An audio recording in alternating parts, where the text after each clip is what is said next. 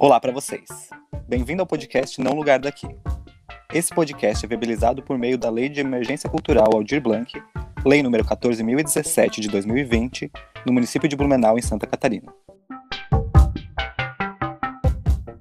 Neste último episódio, nós vamos apelar para que você evite fazer branquice, para que preste atenção em seus próprios pensamentos e atitudes e que cobre das pessoas ao seu redor que sejam melhores. Vamos rever alguns pontos de como ser antirracista e o que fazer com sua vergonha de ser branco se é que você tem. Bom, estamos aqui eu, Gili. Eu, Dudu. Elô. E eu, Ariel. Para começar, a gente vai fazer um exercício que vem sendo feito, estimulado, na verdade, pelos pesquisadores em branquitude, que é perguntar para as pessoas vistas, entendidas como os brancas, o seguinte: quando você se descobriu uma pessoa branca? É, eu acho que eu comentei talvez em outro episódio ou não, mas quando o primeiro contato que, gente, que eu tive com esse tipo de informação foi na escola, ainda no ensino fundamental, e eu achava que eu era uma pessoa parda, porque eu pensava que isso era só uma questão de cor da pele. Eu fui entender que isso não é só uma questão de tom de cor de pele, quando eu já estava na universidade, estudando ciências sociais, mas como eu saí de uma cidade muito pequenininha do oeste de Santa Catarina, onde quase todo mundo é branco e todo mundo é bem parecidinho, igualzinho, assim, quando eu fui para Florianópolis, eu vi pessoas diferentes de mim e várias pessoas negras. E eu nunca tinha convivido com isso. Isso foi tão chocante para mim que eu percebi que eu não sabia se as pessoas negras tinham espinhas ou não. E como é que era uma espinha no rosto de uma pessoa negra? Porque eu nunca tinha visto isso. Porque eu nunca tinha visto uma pessoa negra na adolescência ou na fase adulta da vida. Então eu nem sabia. E daí eu pensei assim, uau, mas eu sou muito branca mesmo, né? Mas eu só convivo com gente branca na minha vida. Porque eu nem sei como é, tipo, a pele, o rosto, o que acontece com essas pessoas. Enfim. E daí foi assim que eu descobri que eu era uma pessoa bem branca, branca mesmo, só cercada de gente branca. É, enfim, acho que isso responde a pergunta, assim, de modo geral. E daí depois eu fui aprendendo, eu fiz licenciatura em ciências sociais, então eu tive estudos mais aprofundados, assim, sobre questões de identidade racial e sobre questões de raça no Brasil. Então, eu me identifiquei como pessoa branca aos meus vinte e poucos anos. 20, 21, 22. Foi durante conversas com uma amiga, minha melhor amiga, que é uma mulher preta, e ela falando das vivências dela e de como eu, que durante minha adolescência, minha infância e adolescência, eu vi da minha mãe que eu era uma pessoa parda e eu tinha uma passabilidade de pessoa branca e eu ocupo lugares que pessoas brancas ocupam. Uh, eu acho que na adolescência, na infância muito mais, a questão da cor era muito é, presente pelo fato de eu morar na cidade de Blumenau, que é uma cidade de pessoas branquíssimas, em sua maioria, nos lugares ocupados, obviamente, e que nesses lugares o meu tom de pele me distanciava do resto das pessoas e da grande maioria. E aí sim conseguia me entender como pessoa parda, mas eu via também a pessoa parda como de fora desse dessa discussão racial.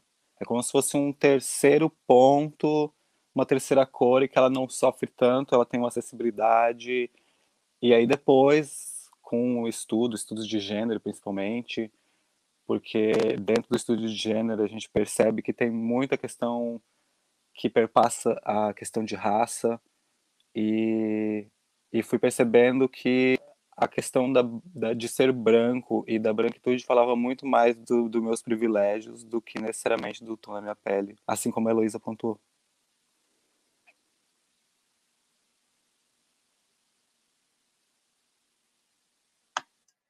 Hum, bom, me identifico um pouco com isso que o Ariel falou. Ah, e tem uma coisa eu acho que seria interessante uhum. falar também. Pode falar.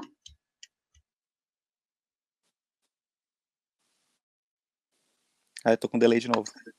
Eu vou atualizar. Tá. Vai, eu vou atualizar.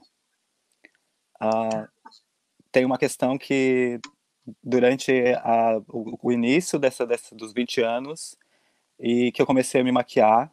E nesse caso eu percebi que a maquiagem que eu queria usar era diferente da maquiagem que era minha, o tom da minha pele. Então, eu também deixei de tomar sol para ver se minha pele ficava mais branca, para ficar dentro da branquitude expectativa, assim, a expectativa do que é ser uma pessoa branca. E perceber que nunca deu certo, assim, a maquiagem apontou para mim uma questão de tom de pele que demonstrou para mim um entendimento de que, assim, o tom da minha pele não é esse, mas eu perpetuo esses privilégios dessas pessoas que têm. Bom, me identifico com a fala do Ariel, acho que justamente por estar nesse lugar de Blumenau.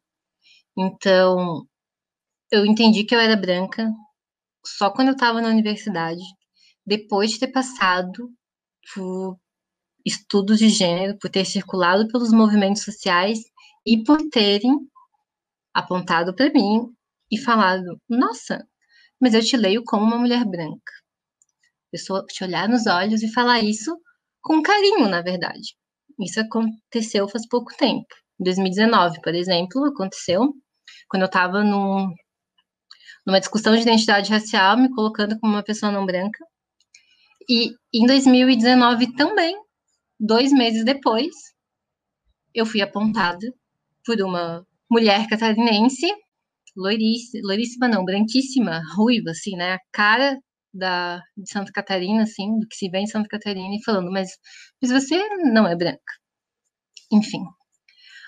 O que acontece aqui?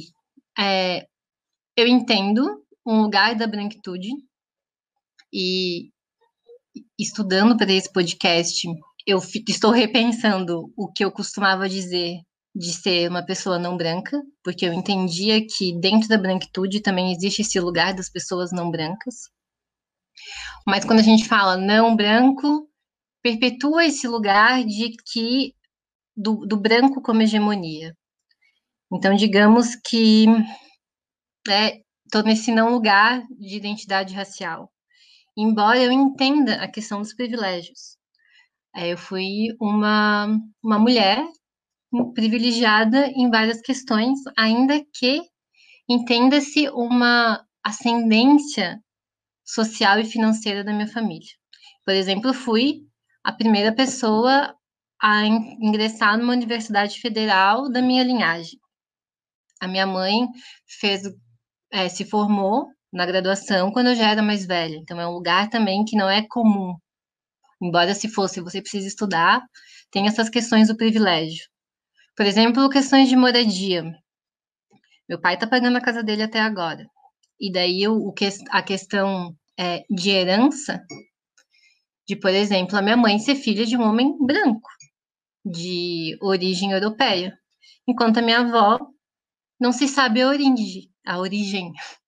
Ela se coloca como bugre, ela fala, eu sou bugre. E o que, que é o bugre? É uma pessoa indígena que não tem uma relação étnica específica, não se sabe ela fala, a gente fala, né, que nós somos, a gente fala dos brancos como os outros. Digo eu e minha avó. Então a gente fala, ah, os outros, os brancos, ah, porque os brancos fazem isso. Isso é coisa de branco. E nos era nos chamada de é, de chorne, que é preto em polonês, assim como a minha mãe também era chamada. Então é uma mistura, é um lugar e que o que me o que me faz pensar, né, sobre a questão da branquitude especificamente. Pelos lugares que a gente circula, pelo menos todo mundo aqui, né, das ciências sociais, Universidade Federal, a arte, pega mal ser branco. Ninguém quer ser branco, é feio, é chato, sabe? É racista. E ninguém quer ser branco. Eu não quero negar a minha branquitude. Mas ao mesmo tempo, o que acontece é que eu não quero ficar me embranquecendo ainda mais. Os meus sobrenomes são europeus. Quando e, e daí a gente pensa, né? Ai, nossa, eu fiz uma universidade federal. Eu morei em casas boas, na maioria das vezes. Eu tive, sei lá, tive alimentos que eu gostaria de ter, não me faltou roupa, enfim, uma série de privilégios, mas que na verdade são coisas dignas, né? Todo mundo tem que ter uma casa, todo mundo tem que ter direito a ter estudo, todo mundo tem, tem que ter direito de comer o que se quer comer. Então eu fico no impasse de ok, existe uma passividade branca, sim, de circular em vários lugares, principalmente do lugar do Brasil que você tá. Não posso falar que eu sofri, tipo, racismo, principalmente em Florianópolis. Mas em Blumenau, por exemplo, quando eu era criança, as crianças não chegavam perto de mim, porque tinham nojo. Minhas primas não chegavam perto de mim, porque os pais delas, e a mãe, né, pai e mãe, falavam que não era para chegar perto das Chorne. E, e, obviamente, eu não quero ocupar, né, até Bia Ferreira canta, né? Pra polícia você não quer, pra polícia você não é preto. E sim, eu entendo o quanto não rola a questão da negritude, mas também tem uma outra questão de que as pessoas indígenas não são brancas também, e ainda que tá, é muito distante, porque no, nos foi retirado também a nossa ancestralidade, não, não a nossa ancestralidade, né? Está em nós, a gente se conecta. Mas o processo de evangelização, o processo de apropriação de direitos de vivência é isso. Então, ao mesmo tempo que a minha família foi parte da minha ancestralidade morreu, parte da minha ancestralidade matou os meus parentes ancestrais para que eles pudessem estar nesse lugar.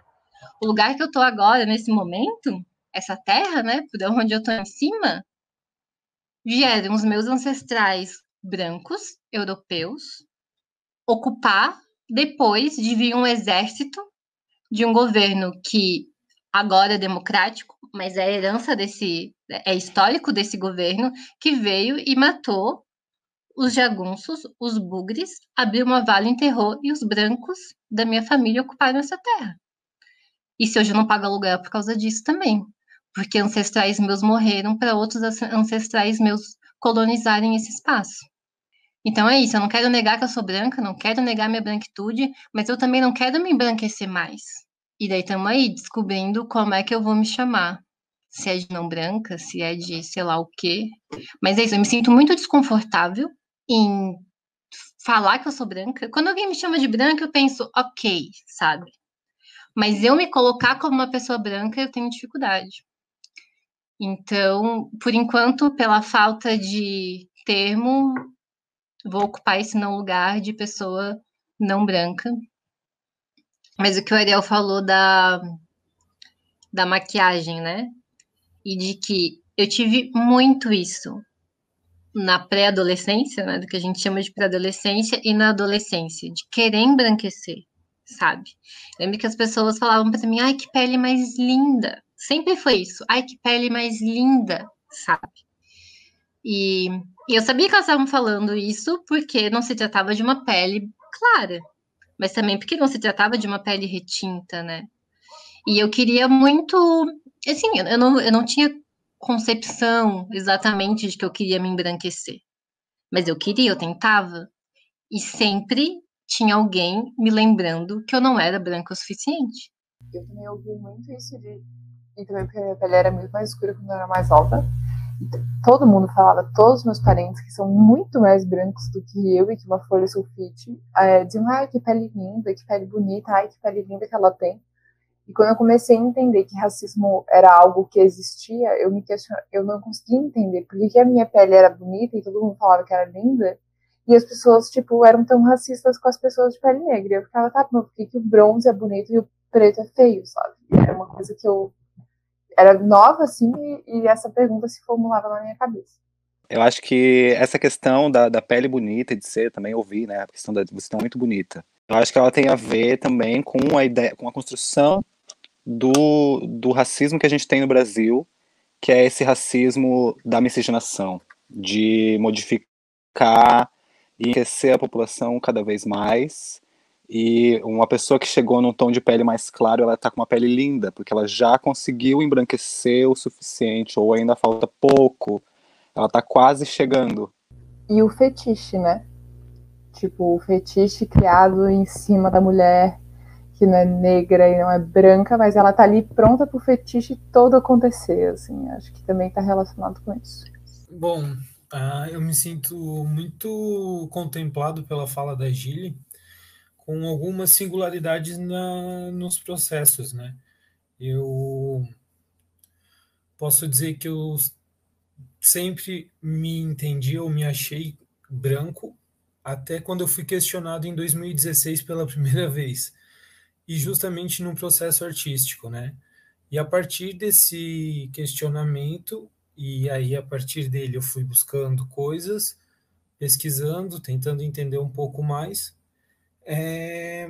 comecei a perceber que em alguns episódios da minha vida, infância, adolescência, também não eu não entendia como racismo, eu não entendia como alguma coisa estranha, porém relevando agora, pensando agora, sim, foram coisas estranhas que aconteceram.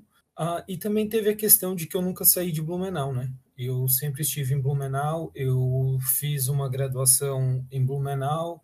Dentro dessa graduação eu me sentia deslocado, não entendia o porquê. Durante eu estive em muitos espaços brancos aqui em Blumenau, ainda estou em vários deles, e muitas vezes eu sentia um desconforto que eu não entendia o que, que era, uma coisa de que eu sempre tinha que ter um cuidado do que eu estava falando, do, da forma como eu estava me colocando, porque isso poderia afetar, interferir em algumas coisas.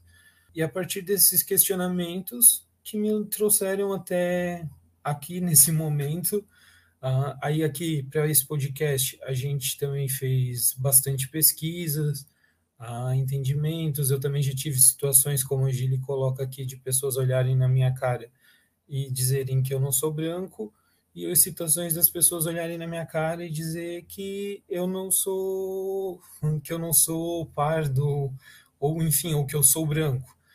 Ah, tenho muita noção de que eu circulo e exerço muita branquitude. Então, isso também é uma coisa que eu tenho me questionado, tenho, tenho a, buscado aprender para justamente fazer isso, ver se eu não estou me distanciando de determinada parte minha para dar atenção a uma outra que talvez eu nunca vou chegar a esse ideal, como o Ariel também já comentou anteriormente.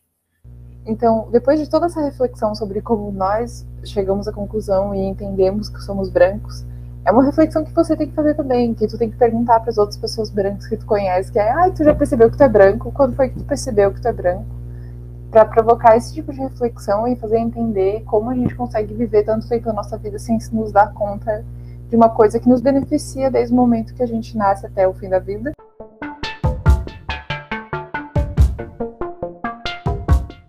Bom, eu acho que uma coisa que é muito doloroso para a maioria das pessoas brancas, né? E das pessoas que estão nessa branquitude, mas se colocam como não brancas, então que seria o meu caso, é ser apontada como racista. E uma coisa que a gente precisa aprender é que somos racistas.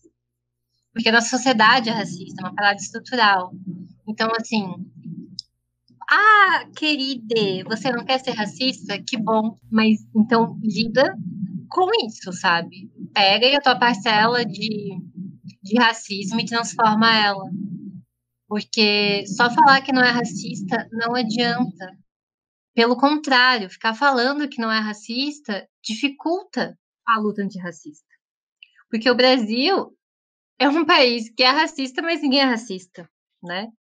E daí, por causa de questões que a gente acabou falando no primeiro episódio, do mito da democracia racial se foi vendida uma ideia há décadas atrás de que aqui se tem uma é, uma democracia racial, que todo mundo se dá bem, que nananana, que tá tudo ok. Mas aí você olha a sua volta, cadê as pessoas pretas? Você pensa nos seus relacionamentos? Quantas pessoas pretas você se relacionou? Porque assim, eu até entendo.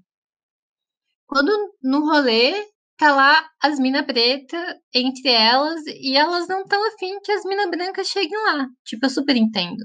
Agora, quando tá um rolê cheio de mina branca que não tem nenhuma mina preta, eu fico, aí eu acho problemático, sabe? No sentido de que a gente faz, a gente fala umas paradas que deve ser muito foda de engolir, né? Porque tá muito internalizado na gente. E, e é uma desconstrução diária, não, não tem exatamente uma receita, né? Mas tem referências. Referência da luta antirracista, por exemplo, tem a Djamila Ribeiro, que é uma filósofa que faz assim, um trabalho excepcional. Tem o Levi Kaique Ferreira também, que começou um trabalho de ativismo digital muito forte, tá no Twitter, fala as paradas, dá palestra, escreve texto. Então, assim, tem caminhos, né? Você não consegue entender o que é privilégio, caso isso não esteja no primeiro episódio, eu vou repetir agora, que é todas as desvantagens que as outras pessoas carregam a vida inteira e que elas sofrem com elas, você tem enquanto benefício. Então, é basicamente assim que se constitui é, esse privilégio que você herdou por todas as pessoas brancas que vieram antes de você nesse Brasil. E reconhecendo ele e entendendo que você tem um lugar diferente na sua empresa, que você tem um lugar diferente na sua família, que você tem um lugar diferente no seu condomínio, no seu prédio, simplesmente porque você é branco. Você tem que passar a se aproveitar desse espaço que você reconhece que você está ocupando, dessa voz que você percebe que é escutada, porque sai de uma boca branca, de lábios fininhos, quase invisíveis muitas vezes, para passar essa voz para esse lugar, esse, é, esse momento de falar para outras pessoas. Uma parada que a gente conversou também muito entre nós é sobre o lance autodidata. As pessoas ficam muito se vangloriando de serem autodidatas. Ah, porque eu aprendi italiano sozinha. Ah, eu aprendi tocar X instrumento sozinha. Agora, pensar sobre raça não consegue sozinho. Tem que pedir para uma pessoa que é historicamente racializada falar sobre isso com você. Sendo que se inicialmente você começar a se racializar, já funciona muito. Então você pode olhar para si, né, que é uma prática, na verdade, que as pessoas brancas fazem bastante, mas olhar para si de um outro jeito, né? Quando a Elo estava falando, e deu caso do Ariel também, e no, no fim o meu e do Dudu também, de tipo, só depois dos 20 anos começar a se a pensar do tipo, nossa, olha só, sou uma pessoa branca só agora, é um privilégio muito grande de não ter que pensar sobre o que você é, sobre que espaço que você está ocupando, sobre quem você é na fila do pão, sabe? Sei lá, eu tinha gente me dizendo que eu era Charlie, né? É, é esse o significado. Eu lembro da minha mãe falar. É... Enfim, porque daí também, quando eu me deparei assim com os lances de de identidade racial, eu fiquei muito bugada, né? Sociais dá uma bugada fodida na mente. E, e a gente tentava ter um diálogo, né? Enfim, um rolê de mãe para filha, de evolução, de gênero, de raça, a brisa de que, sei lá, né? Não, não querendo entrar no sagrado feminino, longe disso, mas de que a gente só evolui também com a evolução dos nossos ancestrais, né? Então, a gente, quando a gente discutia sobre raça, eu lembro dela me falando o seguinte: ela foi a primeira neta do. Enfim, ela foi a primeira neta lá dos brancos dela. Dos meus brancos também, no caso.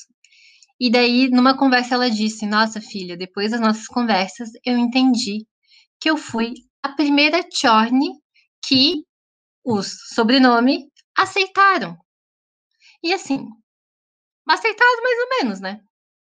Porque a gente ocupa espaços no, nos lugares na família, por exemplo, que ela chama de Bolsa Família.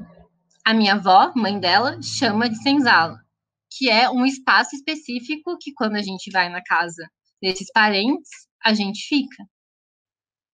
E daí, beleza, o que, a gente tá entre pessoas que passam por uma passividade branca em alguns momentos, a gente pensa, ai, nossa, olha só que pesado, não sei o que, nana. Mas quando eu fui falar isso, quando eu relatei um lance desse para uma amiga preta, ela ficou, nossa, como a branquitude é, né? Vocês ficam se atropelando nos próprios privilégios.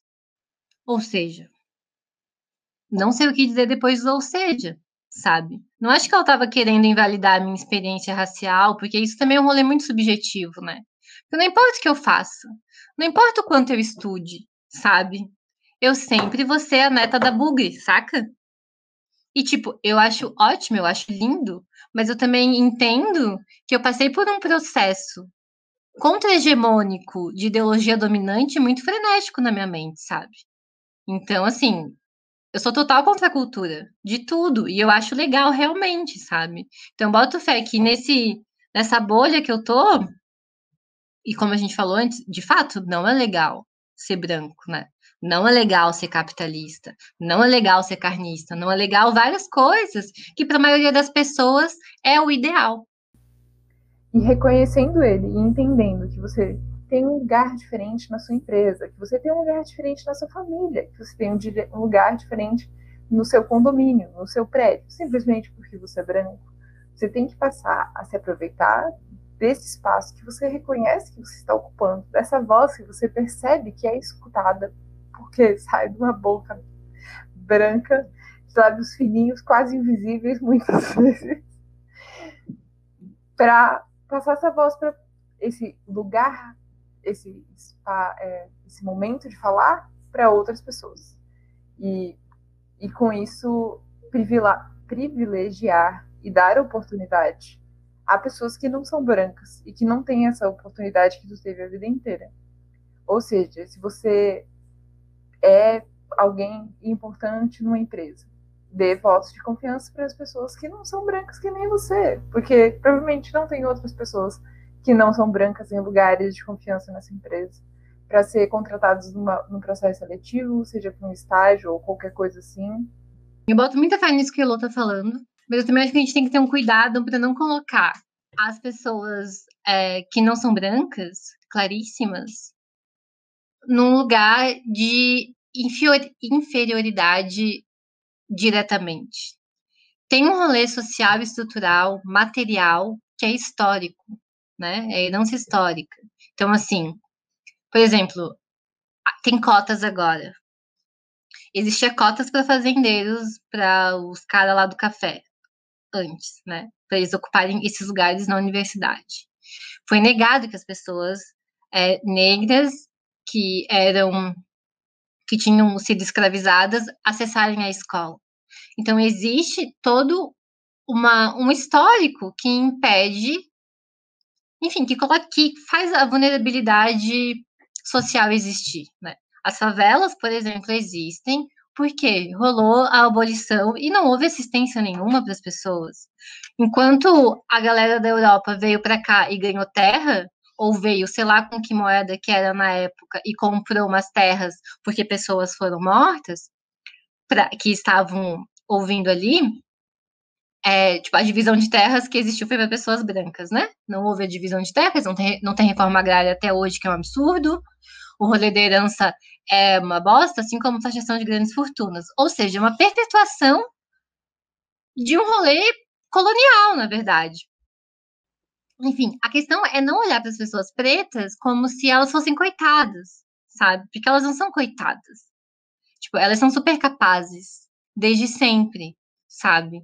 É, tem escritoras, cantoras, atrizes, diretoras tem um monte de gente muito foda que é preta.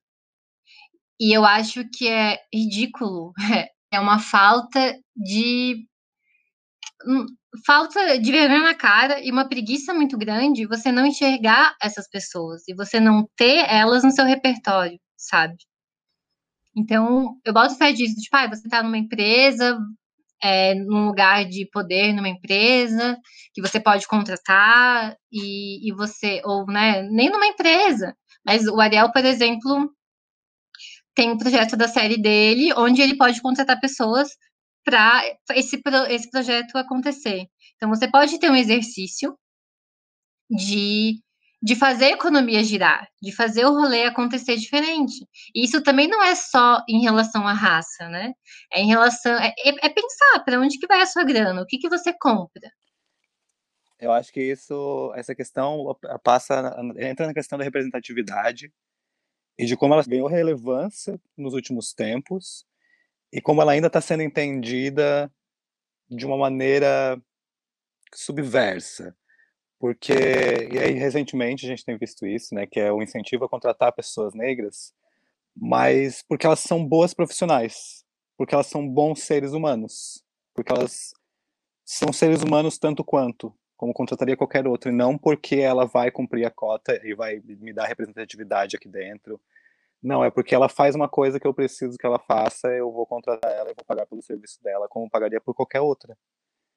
Mas aí fica, a gente entra muito na né, televisão, cinema, tem trabalhado muito representatividade e fica muito na figura estética lá, com o seu tempo de tela, com a sua fala, e contando das suas mazelas e de como é difícil viver sendo aquela pessoa. Fora tantos outros casos, né? Tem tantos atores cis fazendo personagens trans, tantos personagens negros sendo transformados em personagens brancos.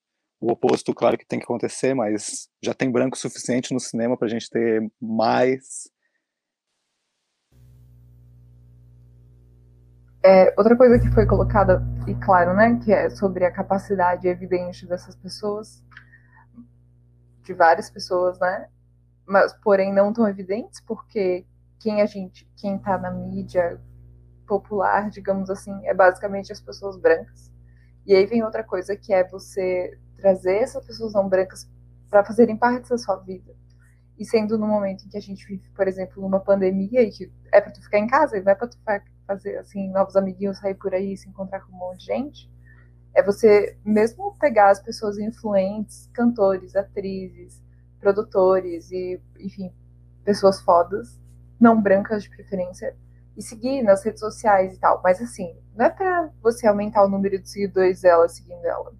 É para você aprender, é para você ler o conteúdo, é para você encaminhar para outras pessoas, mas principalmente para você, porque até porque, por mais que tu pesquise, seja autodidata e vá pesquisar e entender e leia dissertações e teses de mestrado e doutorado, as experiências que as pessoas passam, que elas têm de vivências reais, tu nunca vai aprender num livro, a não ser que seja uma autobiografia.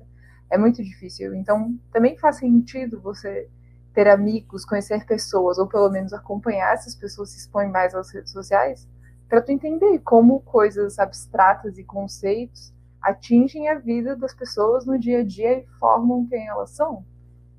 E para você branco, talvez isso não faça tanto sentido, porque, ai, tá tudo bem, para mim tá tudo bem, não preciso me preocupar com essas coisas.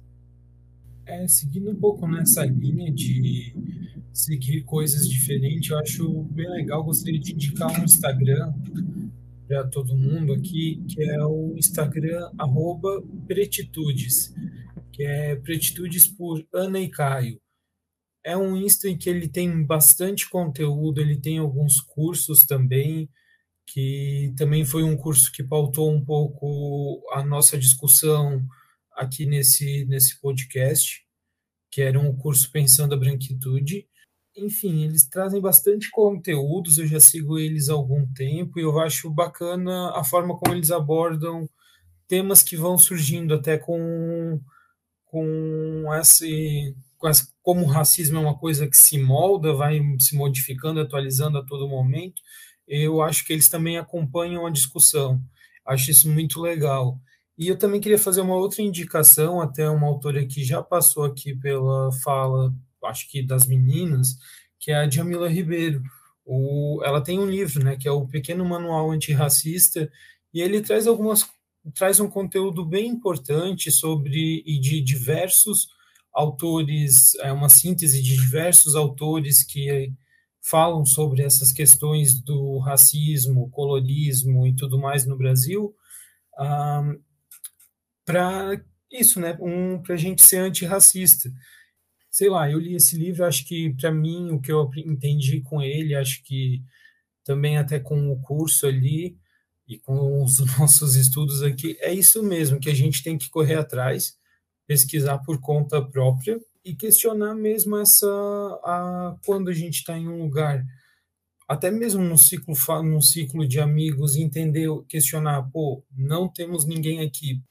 De perceber mesmo que a gente também posso tem, complementar isso? assim, claro com certeza eu acho que exatamente nesse sentido de, de nos círculos de amigos nos círculos familiares que são as pessoas mais próximas da gente a gente precisa se indispor para parar de perpetuar todas essas construções sociais. A gente precisa sair da mesa, precisa não precisa ofender, mas você precisa dizer que aquela pessoa está sendo racista, que ela está sendo transfóbica, que ela está cometendo uma injustiça que para ela, ela é natural. Perfeito. Eu acho que é isso mesmo. É, eu acho que por muito tempo eu estava no lugar de apontar o rolê de gênero, ainda aponto. Lembro da, da minha mãe falando: você tem que parar de ser preconceituosa com homens. E eu falei: mãe, eu não sou preconceituosa, eu sou discriminatória. Porque eles matam as mulheres, eles ganham mais. Eu tenho dados para provar isso. Então, eu estou sendo discriminatória.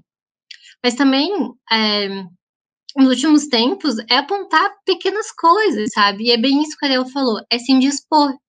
É do tipo, olhar pra gata, pro amigo, e falar, gata, você tá sendo racista, sabe? E daí, muitas vezes, a pessoa vai enlouquecer, vai alterar a voz, vai gritar, só porque você disse que ela foi racista. E ela não quer pensar sobre isso.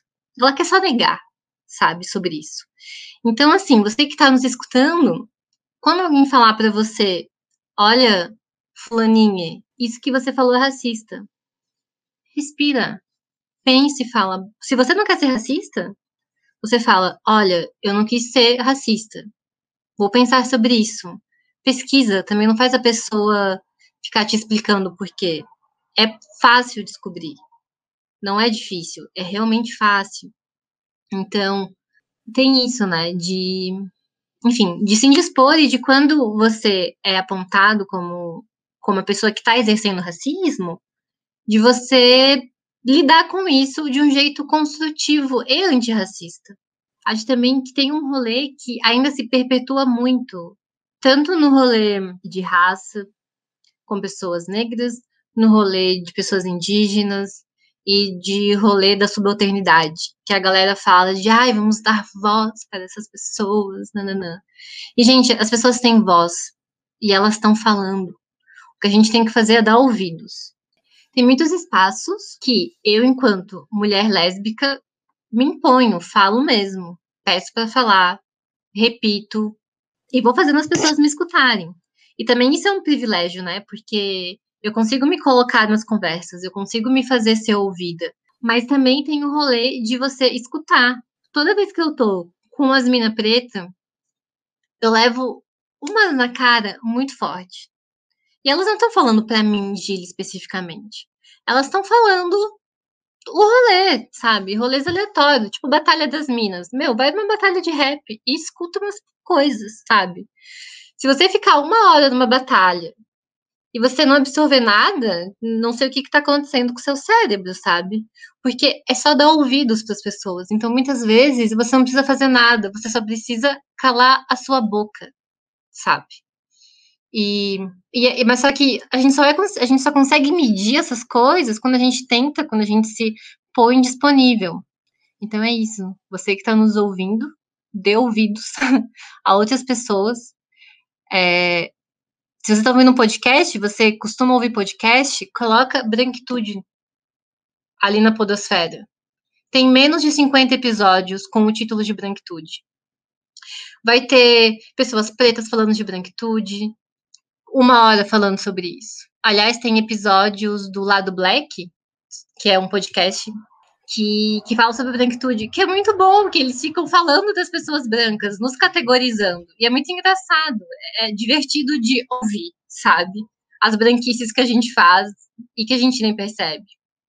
Mas, enfim, são menos de 50 episódios que tem na Podosfera até hoje. Tem de 30 minutos, de mais de uma hora, de 20 minutos. Tem gente preta, tem gente branca falando. Então, é necessário pessoas brancas falarem de branquitude pelo menos entre elas. Não precisa fazer um podcast, não precisa pegar um microfone na rua e fazer um rolê. Fala com, com teus racistinhas de estimação, sabe? Troca uma ideia com eles. Tenta diminuir a perpetuação do racismo na mesa que tu está comendo.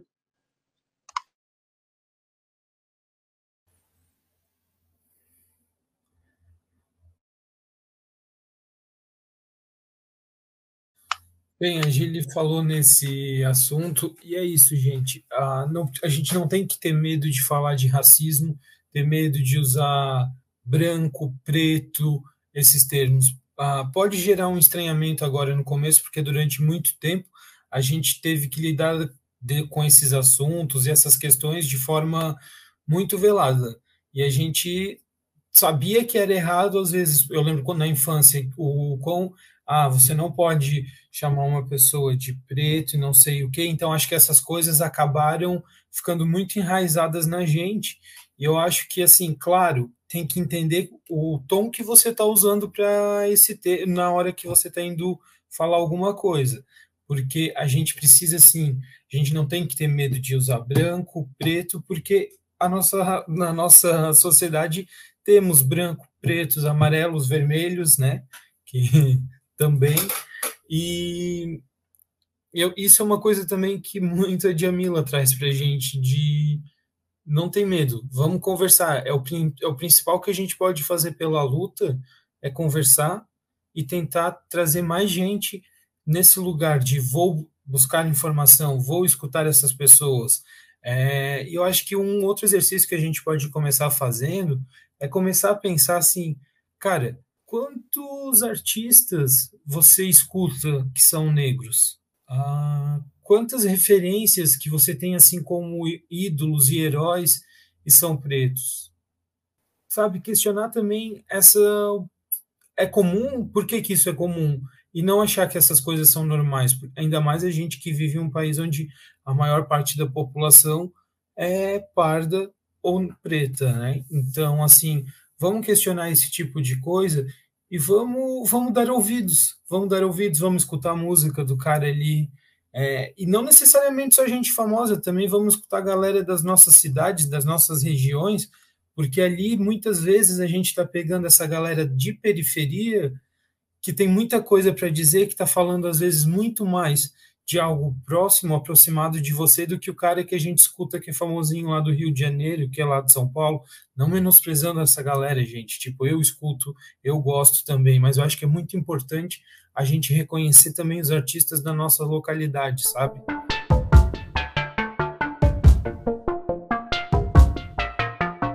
Gente, muito obrigado por terem acompanhado a gente aqui nesses episódios.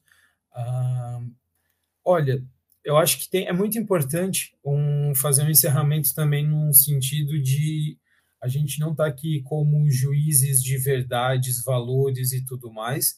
A gente está aprendendo muitas coisas. Eu acho que assim, se alguém não concorda com algo que a gente disse aqui, cara, a gente está super disponível para poder conversar e tentar entender é, o que a gente falhou, o que a gente poderia ter feito diferente é, mas saibam que essa é uma tentativa muito forte de a gente começar a ser antirracista, levar esse conteúdo para algumas, algumas pessoas próximas.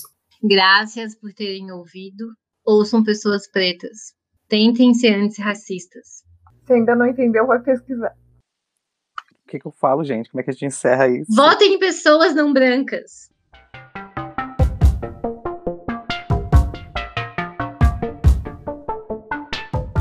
Para encerrar, a gente podia botar como áudio final um gasolina. Gasolina.